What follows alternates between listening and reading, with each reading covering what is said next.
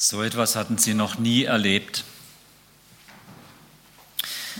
Was war nur in die Schweine gefahren?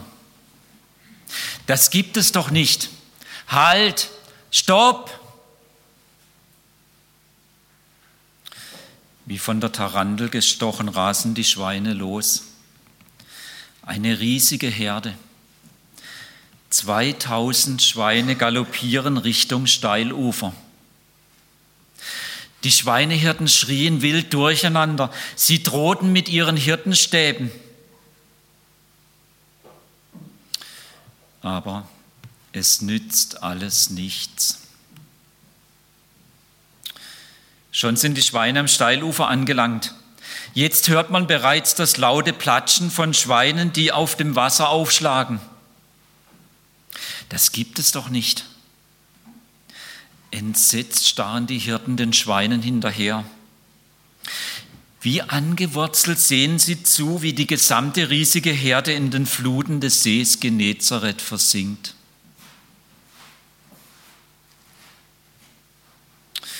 Das alles war so schnell gegangen. Man konnte kaum Luft holen. Und doch wie sie so ihren Schweinen hinterher sahen, lief die ganze Geschichte nochmal wie ein Film vor ihrem inneren Auge ab. Begonnen hatte alles damit, dass dieser Jesus aus dem Boot stieg und seinen Fuß auf ihr Land setzte.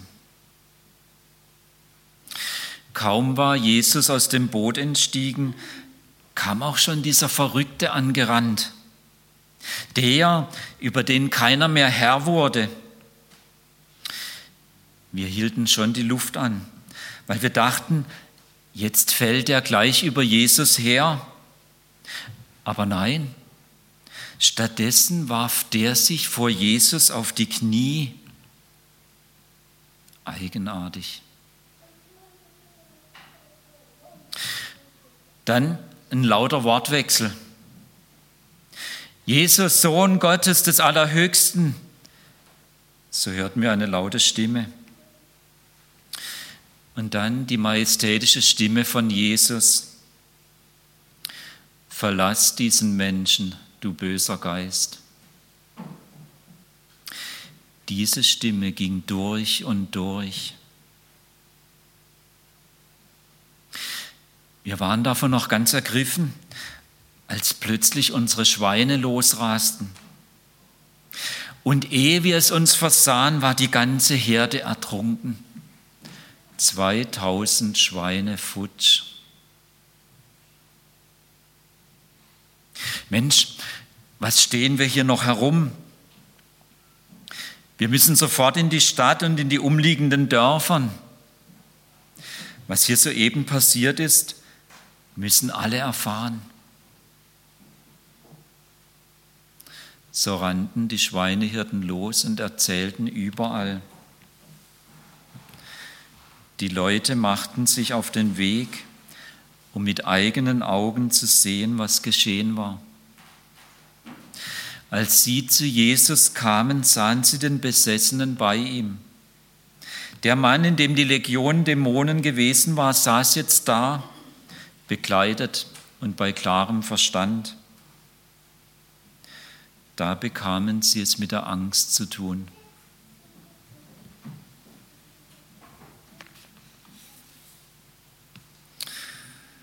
Es ist zum Erbarmen mit diesen Schweinehirten. 2000 Schweine waren ihnen anvertraut. Die waren jetzt alle ertrunken. Schöne Schweinerei.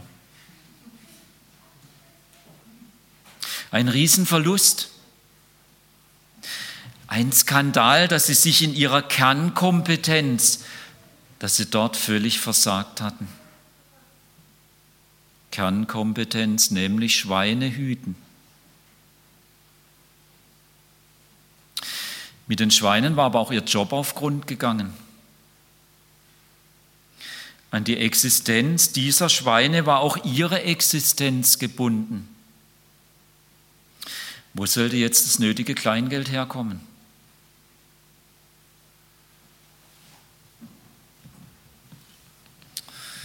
Als sich die Nachricht verbreitet, kommen die Leute angelaufen, um sich mit eigenen Augen zu vergewissern. Und was ist ihre Reaktion, als sie sich vergewissert hatten, dass die Schweinehirten die Wahrheit berichtet hatten? Sie bekamen es mit der Angst zu tun. Warum das denn? Jetzt war doch eigentlich alles gut mit dem Besessenen. Das Gebiet, in dem sich die Sache abgespielt hatte, war das sogenannte Zehn-Städte-Gebiet. In diesem Gebiet wurde nicht der Gott der Bibel, sondern hauptsächlich Zeus verehrt. Für den Kult des griechischen Zeus benötigte man Schweine als Opfertiere. Jetzt können wir anfangen zu verstehen, warum die Leute es mit der Angst zu tun bekamen. Religion war in dieser Zeit und in dieser Kultur die Mitte von allem. Schweine waren unverzichtbar, um die Religion zu praktizieren. Es gab also mindestens zwei Gründe für ihre Angst. Der erste Grund, Entschuldigung, der erste Grund, Hirten und alle Hirten und alle Einwohner hatten mit einem Schlag eine wichtige Einnahmequelle verloren.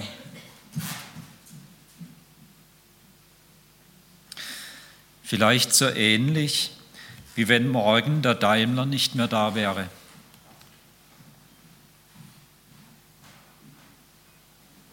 Der zweite Grund, Zeus war offensichtlich nicht mächtig genug, um seine Opfertiere vor dem Ertrinken zu bewahren.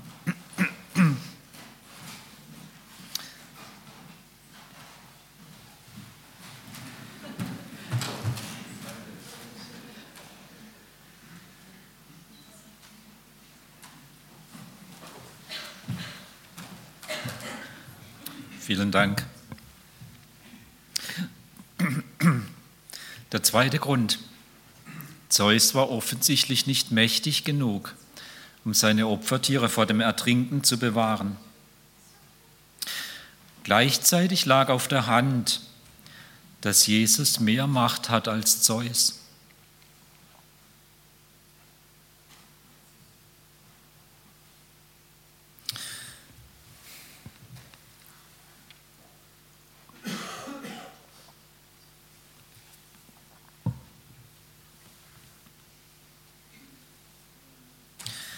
Während also die Menschen über das Geschehen mit den Schweinen völlig aus dem Häuschen waren, da wurde ihnen plötzlich klar,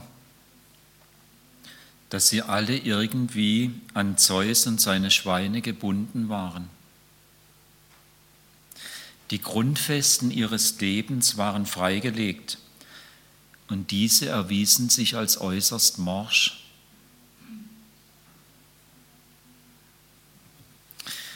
Im Zentrum des Geschehens war einer von ihnen, einer, den sie versucht hatten wegzusperren. Immer wieder vergeblich versucht, ihn mit Ketten zu binden. So kannten sie ihn alle als den Verrückten, über den keiner mehr Herr wurde. Sie kannten ihn als den unheimlich gebundenen, dem Entfesselten, der jede Kette zerriss, völlig bindungslos.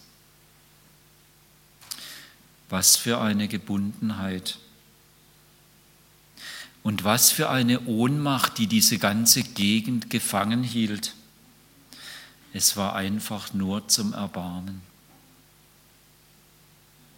Aber jetzt, Jetzt sahen sie ihn in einem völlig anderen Licht. Jetzt saß er bei Jesus. Jetzt saß er da, bekleidet und bei klarem Verstand. Wie kam das bloß?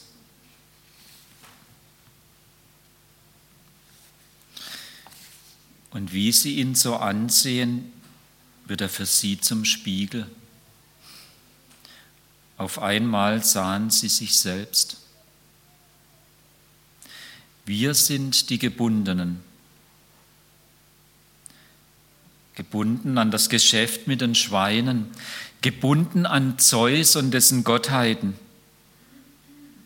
Und ganz leise bohrte sich die Frage in ihr Herz. Sollten wir nicht auch zu Jesus gehen, so wie dieser ehemals Besessene? Bräuchten nicht auch wir es, dass Jesus in seiner Macht in unser Leben hineingreift? Und wir? Wir, die wir hier gerade zusammen sind? Auch uns hält diese Geschichte einen Spiegel vor. Wenn wir es wagen, hineinzusehen, dann entdecken wir, dass auch wir unser Herz an alles Mögliche hängen. Aber wenn wir unser Herz an irgendetwas außer an Jesus hängen, dann stellen auch wir eines Tages fest, dass wir Gebundene sind. Die Dinge oder Menschen, an die wir unser Herz hängen, die nehmen uns in Beschlag. Sie fesseln uns. Sie binden uns. Und plötzlich sind wir Gebundene. Gebundene, die sich und andere zerstören. Wir stellen fest, es gibt Mächte, die uns ruinieren.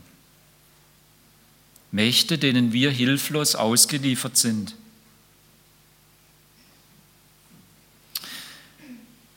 Eine dieser Mächte ist der unstillbare Hang, dem Gott der Bibel zu misstrauen. Dieses Misstrauen gegenüber dem Gott der Bibel aber schneidet uns vom Leben ab. Das wirkt wie eine Trennwand zwischen uns und diesem Gott, der das Leben selber ist. Diese Trennwand, diese Mauer ist so beschaffen, dass wir nicht mehr durch sie hindurch oder über sie hinweg zu Gott kommen. Ja, viel schlimmer. Sie mauert uns immer weiter ein. Wir sind hilflos ausgeliefert. Und wir stellen erschüttert fest,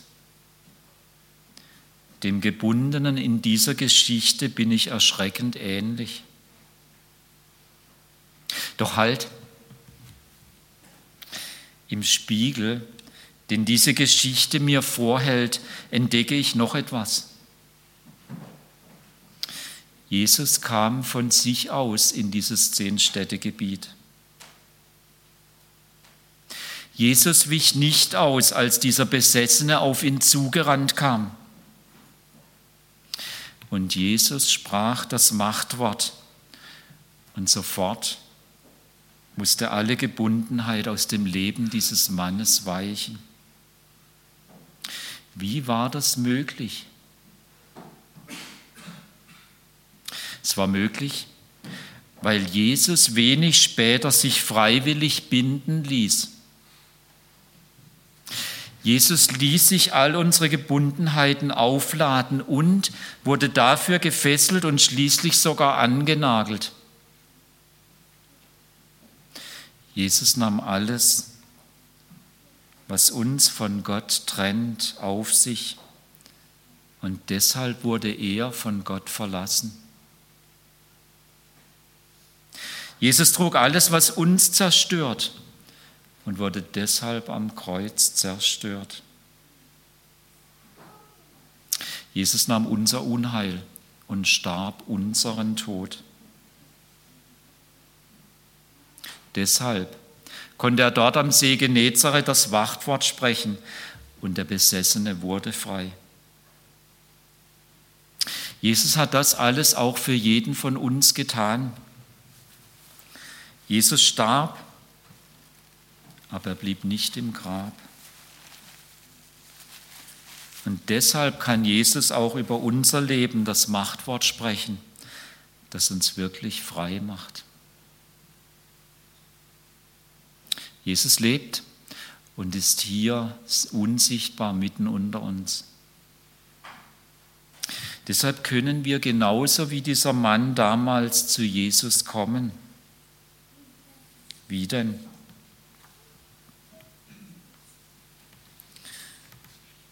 Wir können mit Jesus Kontakt aufnehmen, indem wir uns an Jesus wenden und mit unseren eigenen Worten ihn um Hilfe bitten.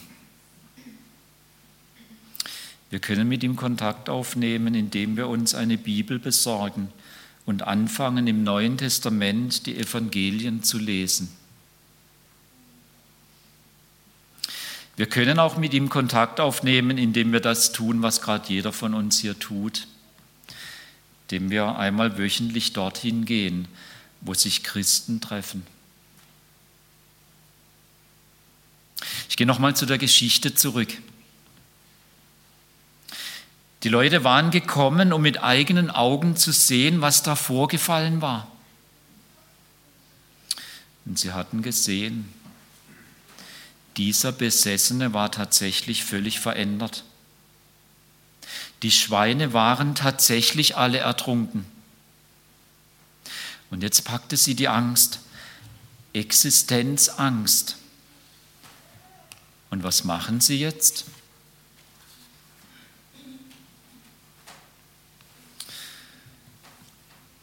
Sie gehen zu Jesus und sagen ihm, so einen wie dich brauchen wir hier nicht. Mach dich vom Acker. Wir sind uns selbst genug.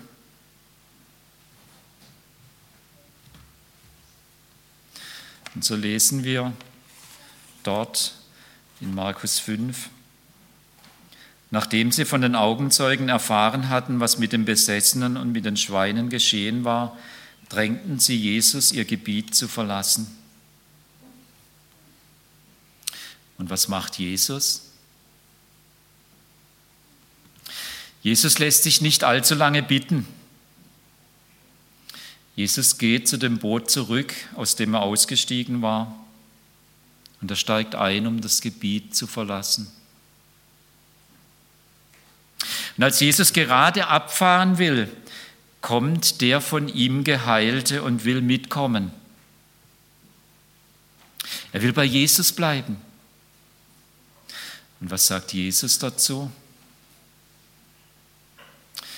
Jesus lehnt ab, kommt nicht in Frage. Jesus sagt zu ihm, Geh nach Hause zu deinen Angehörigen und berichte ihnen, was der Herr für dich getan und wie er sich über dich erbarmt hat. Da möchte ich am liebsten dazwischen fragen. Ja, Jesus, was soll das denn jetzt? Da will endlich mal einer dir nachfolgen und du lehnst ab.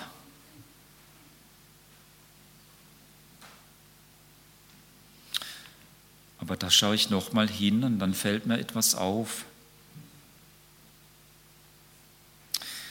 Es ist wieder wie ein Spiegel.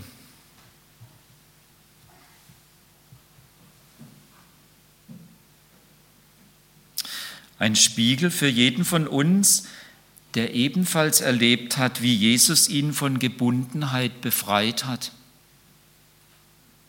Für jeden von uns, der der sagt, ich will Jesus nachfolgen.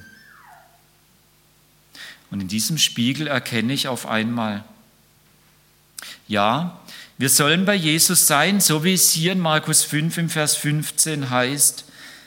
Als sie zu Jesus kamen, sahen sie den Besessenen bei ihm. Und ich erkenne noch etwas. Wir sind gerade dann bei Jesus, wenn wir uns von ihm zu unseren Angehörigen senden lassen. Wenn wir zu denen, die sich selbst genug sind, hingehen und ihnen erzählen, wie sich Jesus über uns erbarmt hat. Wenn wir Jesu Herzensanliegen teilen, nämlich zu suchen und zu retten, was verloren ist. Oder anders ausgedrückt, dafür zu sorgen, dass das Böse nicht das letzte Wort hat. Als Jesus im Begriff ist, ins Boot zu steigen, da sieht es fast so aus, als hätte das Böse das letzte Wort. Aber als Jesus den Geheilten nach Hause schickt, da stellt er sicher, dass das Böse nicht das letzte Wort hat. Und so lesen wir schließlich dort in Markus 5 im Vers 20, da ging der Mann fort und begann im Zehn-Städtegebiet zu verkündigen, was Jesus an ihm getan hatte. Und alle staunten.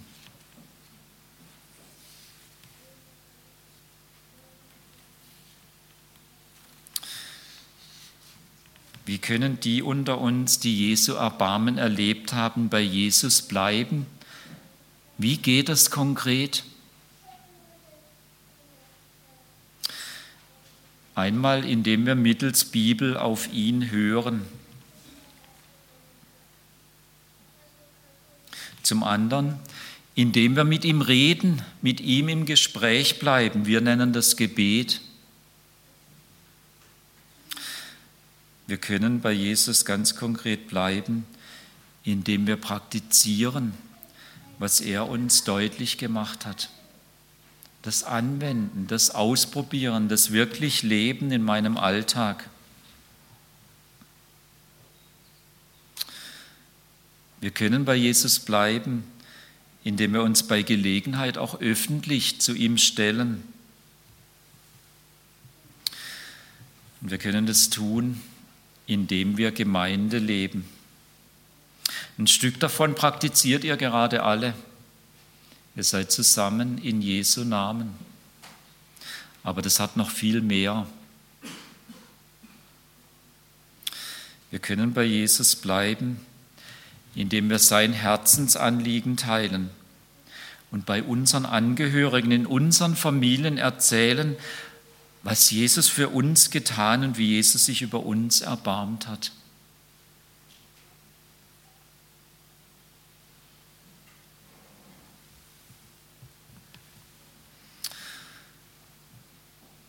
Es ist zum Erbarmen mit unserer Gebundenheit und mit unserer Selbstgenügsamkeit.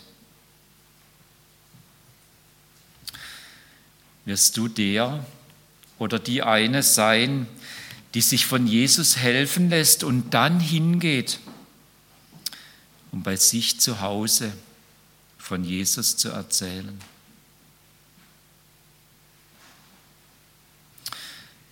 möchte jetzt gern mit Jesus reden. Wir dürfen dazu sitzen bleiben.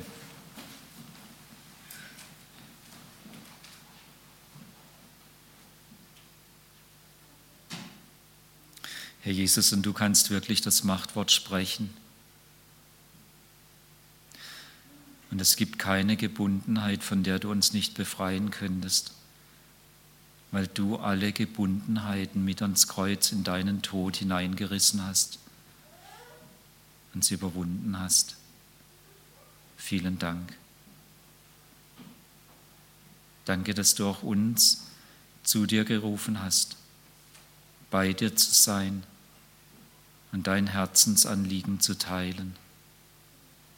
Hilf jedem von uns, der dein Erbarmen und dein Befreien erlebt hat, bei sich zu Hause zu erzählen, wie du dich über uns erbarmt hast. Mach uns geschickt da drin.